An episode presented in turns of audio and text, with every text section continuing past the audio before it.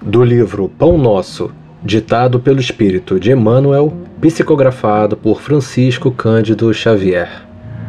Lição 60 Lógica da Providência Depois que fostes iluminados, suportastes grande combate de aflições.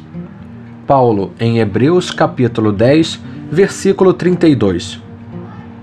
Os cultivadores da fé sincera costumam ser indicados no mundo à conta de grandes sofredores. Há mesmo quem afirme afastar-se deliberadamente dos círculos religiosos, temendo o contágio de padecimentos espirituais. Os ímpios, os ignorantes e os fúteis exibem-se espetacularmente na vida comum através de traços bizarros da fantasia exterior. Todavia, quando se abeiram das verdades celestes, antes de adquirirem acesso às alegrias permanentes da espiritualidade superior, atravessam grandes túneis de tristeza, abatimento e taciturnidade. O fenômeno, entretanto, é natural, porquanto haverá sempre ponderação após a loucura e remorso depois do desregramento.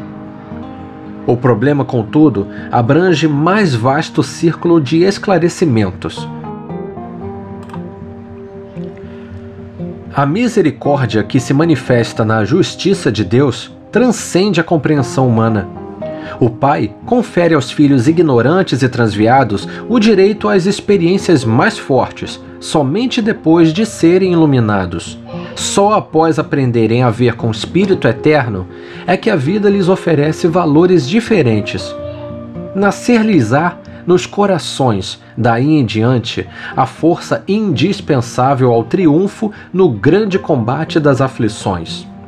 Os frívolos e oportunistas, não obstante as aparências, são habitualmente almas frágeis, quais galhos secos que se quebram ao primeiro golpe da ventania. Os espíritos nobres que suportam as tormentas do caminho terrestre sabem disto. Só a luz espiritual garante o êxito nas provações. Ninguém concede a responsabilidade de um barco cheio de preocupações e perigos a simples crianças.